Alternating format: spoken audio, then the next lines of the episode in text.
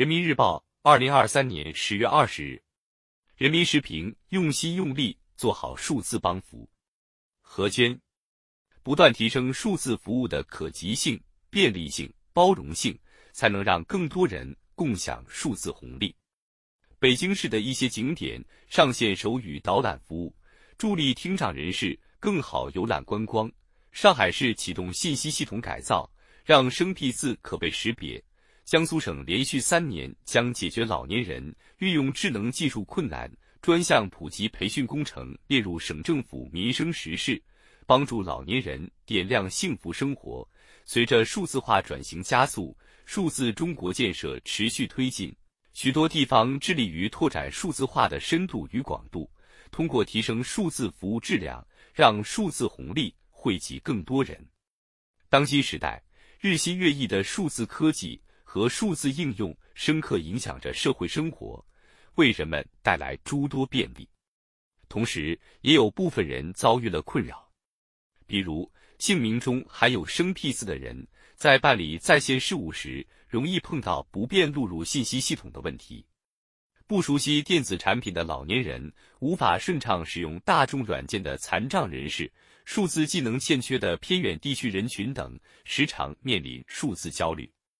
十四五”国家信息化规划明确提出，加快弥合数字鸿沟，补齐农村地区信息基础设施短板，提升信息弱势群体数字技能，补齐信息普惠短板，帮助相应群体更好融入信息社会，畅享数字生活，对于促进社会公平正义、增进民生福祉具有重要意义。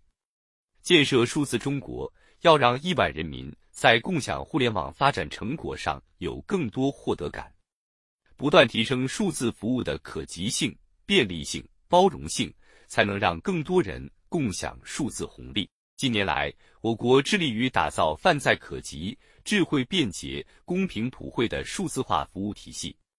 从接入来看，数字乡村和新型智慧城市建设统筹推进，智能技术培训走进乡村社区。各种智能终端陆续涌现，数字服务的触角不断延伸。从使用来看，近年印发的《关于推进信息无障碍的指导意见》《互联网应用适老化及无障碍改造专项行动方案》等文件，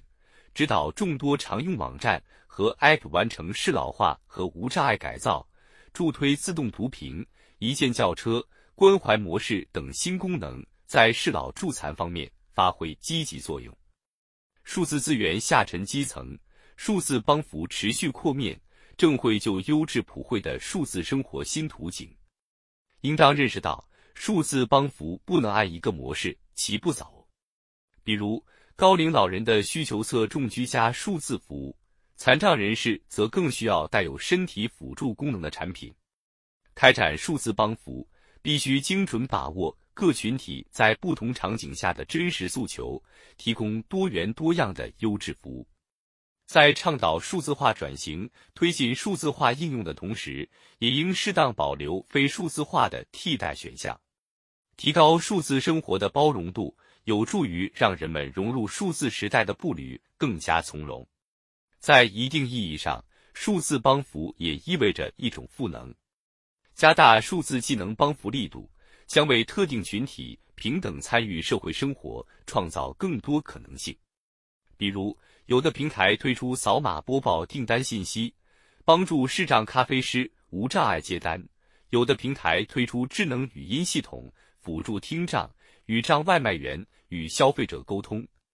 实践也表明，更大范围的数据互联、信息互通，有利于提升治理效能与公共服务水平。数字帮扶是一项系统工程，难以毕其功于一役，需要不弃微末，久久为功。